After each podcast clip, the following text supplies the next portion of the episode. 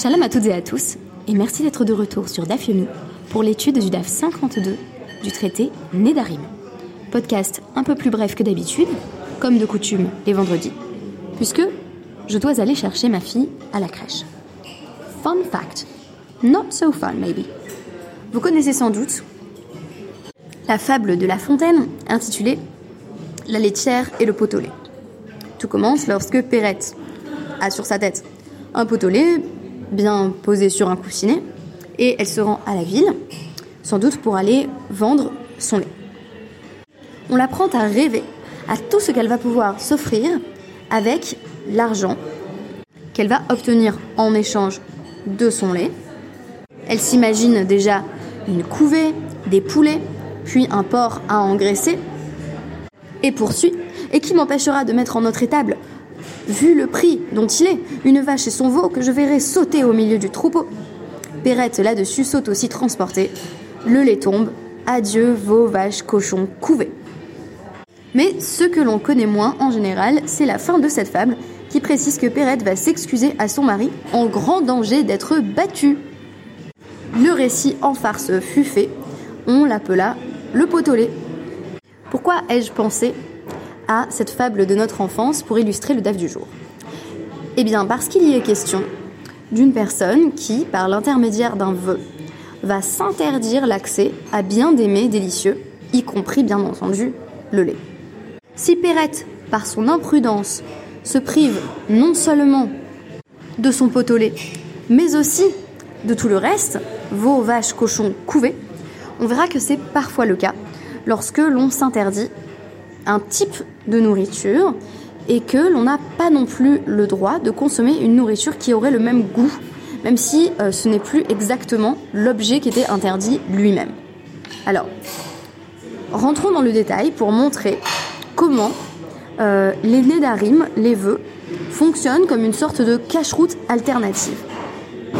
Matnitin, hanoder min achalav, mutar ba kom. Donc tout d'abord, la Mishnah nous enseigne que une personne qui fait le vœu de ne plus consommer de lait peut malgré tout boire du petit lait, c'est-à-dire le liquide supprimé du lait de la vache, de la brebis ou de la chèvre lors de la fabrication du fromage. Donc c'est pas exactement le lait, c'est un produit dérivé du lait. Euh, v Rabbi Yossi euh, Oser. Mais Rabbi euh, Yossé dit bah non, euh, c'est interdit, c'est un produit dérivé du lait. Minhakom mutar bechalav. Quelqu'un qui dit je ne peux pas manger de petit lait, c'est assez spécifique, peut continuer à consommer du lait. Parce que la composition n'est pas exactement la même, même si l'un est dérivé de l'autre. Euh, Abba Omer, Hanoder min hagvina, asurba. Quelqu'un qui dit je fais le vœu, donc c'est Abba Shaul qui nous rapporte cela, je fais le vœu de ne plus manger de fromage. Euh, il ne peut plus en manger, ben melucha ou. Que ce soit du fromage salé ou du fromage non salé, ce qu'on appelle les deux fromages. Hanoder minabassar, mutar, ba rotev ou ba kefa. Euh, Quelqu'un qui a fait le vœu de ne plus manger de la viande peut malgré tout consommer la sauce de la viande euh, et des, sédiments donc de, de, de viande euh, qui auraient euh, qui aurait bouilli. Pas la viande elle-même, c'est des restes qui se sont constitués à partir de la viande. Mais Rabbi Yehuda aussi, mais Rabbi Yehuda estime que c'est interdit parce que c'est encore trop proche du produit qu'on s'était interdit. Rabbi Yehuda, euh, donc Amar Rabbi Yehuda, nous rapporte euh, Maase ve asar euh, alenu Rabbi Tarfon bevetim chez Nid Bashlo Imo. Il est arrivé un jour que euh, quelqu'un a fait un vœu en disant je ne mangerai plus de viande et Rabbi Tarfon lui a dit bah tu peux plus non plus manger des œufs qui ont été cuits avec de la viande. Euh, donc ça, ça m'a fait penser tout d'abord aux règles de la cache-route dont je dirais plus euh, dans un instant, mais aussi de manière générale aux différentes formes de végétarisme. Il arrive bien souvent qu'on invite à notre table de Shabbat donc des gens qui sont végétariens.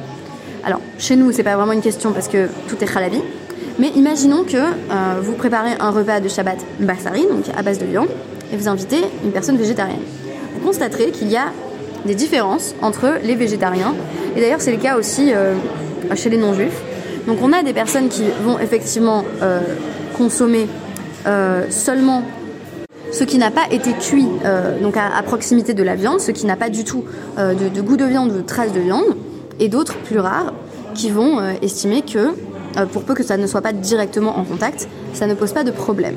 Donc par exemple, si on avait cuit le poulet rôti avec les patates, la plupart des végétariens ne vont pas manger les patates elles-mêmes parce que c'est imprégné de goût de viande.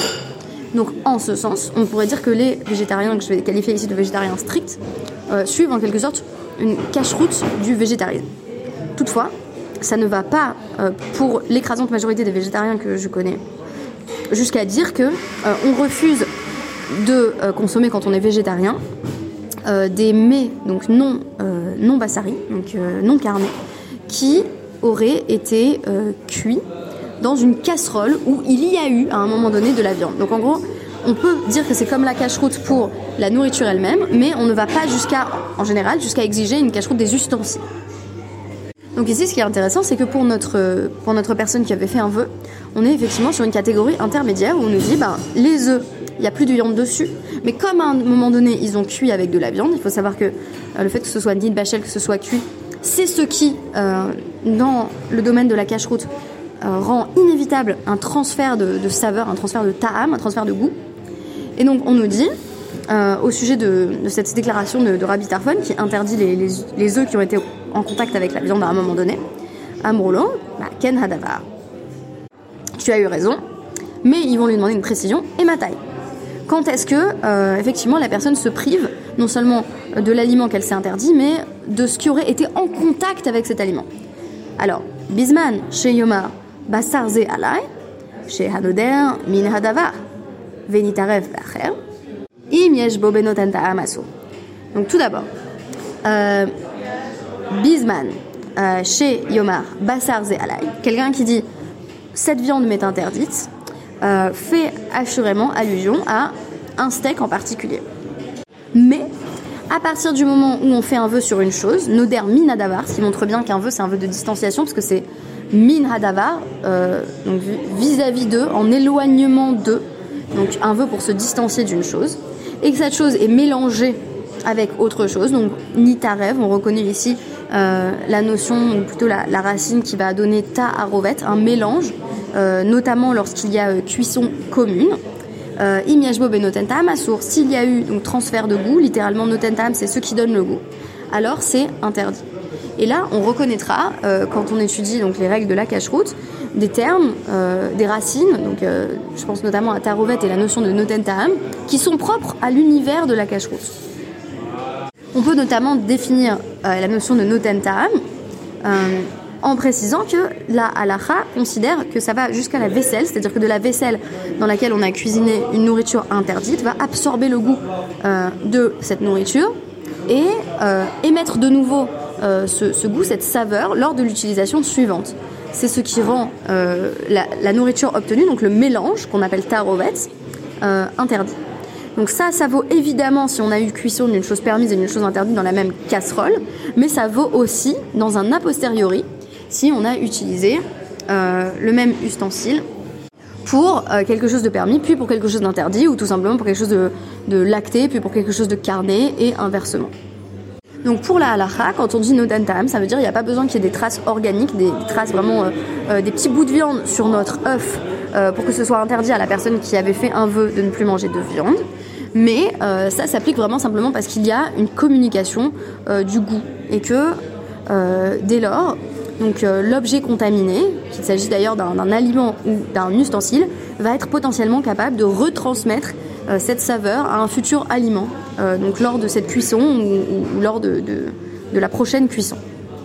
Et au cas où euh, vous l'ignoriez, bah, c'est pour ça qu'on a euh, deux vaisselles, dans le but que eh bien, il n'y ait pas de communication du goût de, viande au lait ou des laits en viande, mais ça vaudrait aussi pour, par exemple, une viande cachère, une viande non cachère. Et donc ça nous apprend bien que, en fait, la viande est considérée à tous égards comme un aliment non cachère à partir du moment où la personne a fait un vœu. Donc c'est pas seulement une logique de sanctification, euh, de, sanctification en, assimilant un objet à un korban, c'est vraiment comme si ça devenait non cachère. Donc par euh, d'arim, on se crée euh, des obligations qui ressemblent en tout point au mitzvot. Notons pour terminer sur ce point que euh, la notion de notentam se recoupe avec celle de ta'am qui est ikar, ce qui signifie donc on considère que le goût est comme la substance elle-même, ce qui veut bien dire qu'on n'a pas besoin vraiment de, traces organiques de, de l'aliment interdit pour n'importe quelle raison, parce que tant que le goût est présent, c'est comme si le issour lui-même était encore présent. L'objet interdit était encore présent, quand bien même on l'a enlevé ou il est invisible. Et pour moi, cela va traduire cette idée de, de notentam qui est invoquée donc dans, dans le cadre des Nédarim. Ça évoque euh, les conséquences de nos actions, même quand ces actions elles-mêmes ne sont plus visibles. C'est-à-dire, moi, je me suis interdit la viande, mais parce que la viande a donné un goût spécifique aux œufs, je ne peux plus consommer ces œufs non plus. Et je pense que euh, ça, nous arrive fréquemment de prendre des résolutions euh, qui vont avoir un impact, alors ici supposément négatif, sur d'autres domaines euh, de l'existence que, l'on n'avait pas envisagé au départ. On nous dit la même chose donc dans la fin de la Mishnah au sujet du vin, Hanoder Yain, quelqu'un qui a dit je ne boirai plus de vin. donc on nous dit Moutar betafshil chez Yeshbo Ta'am euh, donc a tout de même le droit de goûter un plat qui aurait le goût de vin. Mais si elle a dit euh, Konam yayin chez Anitoem, euh, que ce vin soit pour moi comme un sacrifice et que je n'en goûte plus, Venafal la tafshil, et ensuite le vin qui avait été l'objet de l'interdit lui-même tombe dans, un, dans un plat, euh, mais notentam, là encore, si on peut percevoir le goût harézéa, surtout le plat, euh, est interdit au nom, euh, au nom du vin. Donc on peut imaginer ici que la règle de, Batel Beshishim s'applique, parce qu'en réalité, notentam, il faut savoir que c'est une notion un peu fluctuante, c'est-à-dire qu'à l'époque de, la Gemara, on parle encore de la notion de kfela, c'est-à-dire qu'on demandait à, un goûteur non juif de prélever un petit peu du mélange. Et donc par exemple là, s'il y a du vin qui est tombé dans, dans notre plat, on pourrait lui dire bah, est-ce que ça a le goût de vin ou pas? Ou là on pourrait même le dire à un juif. Euh, si par exemple il y avait un mélange de, euh, de, lait et de viande, ben, il pourrait nous dire est-ce que ça a le goût de euh, lait ou de viande selon ce qui est en majorité et en minorité? mais déjà, dans, la halakha, et ça s'impose notamment à partir du Shulchan et à travers le, Rama, Moshe Isserles, on ne fait plus appel en réalité au service des non-juifs pour évaluer le goût, et donc on, on a recours au système d'évaluation par défaut qui est Batel Beshishim en gros, à savoir euh, y a-t-il euh, donc euh, un soixantième, moins d'un soixantième de l'aliment interdit dans l'aliment permis. Ici, ce serait donc est-ce qu'il y a moins d'un soixantième de vin dans le plat? S'il y a moins d'un soixantième, donc ce n'est pas battel, ça veut dire que ça s'annule pas. Donc on continue à sentir le vin en fait. Le vin est suffisamment important dans le plat pour qu'on ne puisse pas permettre la consommation de ce plat. S'il y a plus d'un soixantième, effectivement, euh, ça ne pose pas de problème et on peut considérer que le vin euh, est insignifiant par rapport euh, à l'ensemble du plat. Alors ce qui est intéressant avec ce DEF, c'est que ça nous a permis de nous intéresser à l'intersection entre les, lois des Nidarim et les lois de la cache-route. visiblement, donc on a un élément d'intersection, notamment lorsque la formule emphatique chez Anito Toem, pour que je ne, pour que je ne goûte pas, est prononcée. Donc euh, on peut effectivement euh, se créer une forme de, euh, cache-route parallèle qui vient en, su des règles de, cache-route déjà existantes à travers l'ensemble des Nédarim. et il n'est pas étonnant pour moi que dans cette Mishnah, on, commence par nous parler du, lait. moi, ça m'a fait penser d'emblée à la terre où coule le lait et le miel, donc en pensant aux bienfaits, de, la nature et des rêves Israël. par la suite, les deux exemples donnés sont de façon pas du tout indifférente à mon sens la viande et le vin. Or, Ensimcha la Bebassar Veyain, c'est une formule talmudique qui veut que la joie euh, vienne de la consommation de, de, vin et de viande, ce qui nous euh, permet de confirmer l'intuition en vertu de laquelle euh, les vœux, c'est essentiellement ici des vœux de privation. Donc des vœux d'ascèse, on s'impose des choses parce que c'est comme si on n'en avait pas assez des mitzvot. Et là, la, la Mishnah vient nous dire ah bon, t'as pas assez des mitzvot, ben tu sais quoi, ton vœu, il va fonctionner exactement comme la cache-route. Tu vas pas simplement pouvoir euh, euh, t'interdire euh, le vin lui-même. il va aussi y avoir une situation dans laquelle tu vas t'interdire ces produits dérivés. Et donc ça, c'est notamment quand tu as dit que cet aliment soit pour moi comme un sacrifice afin que je n'en goûte plus. Il y avait une telle insistance dans ta formulation que on, va considérer que c'est pour toi comme une forme de cache-route. Merci beaucoup, Shabbat Shalom et à demain.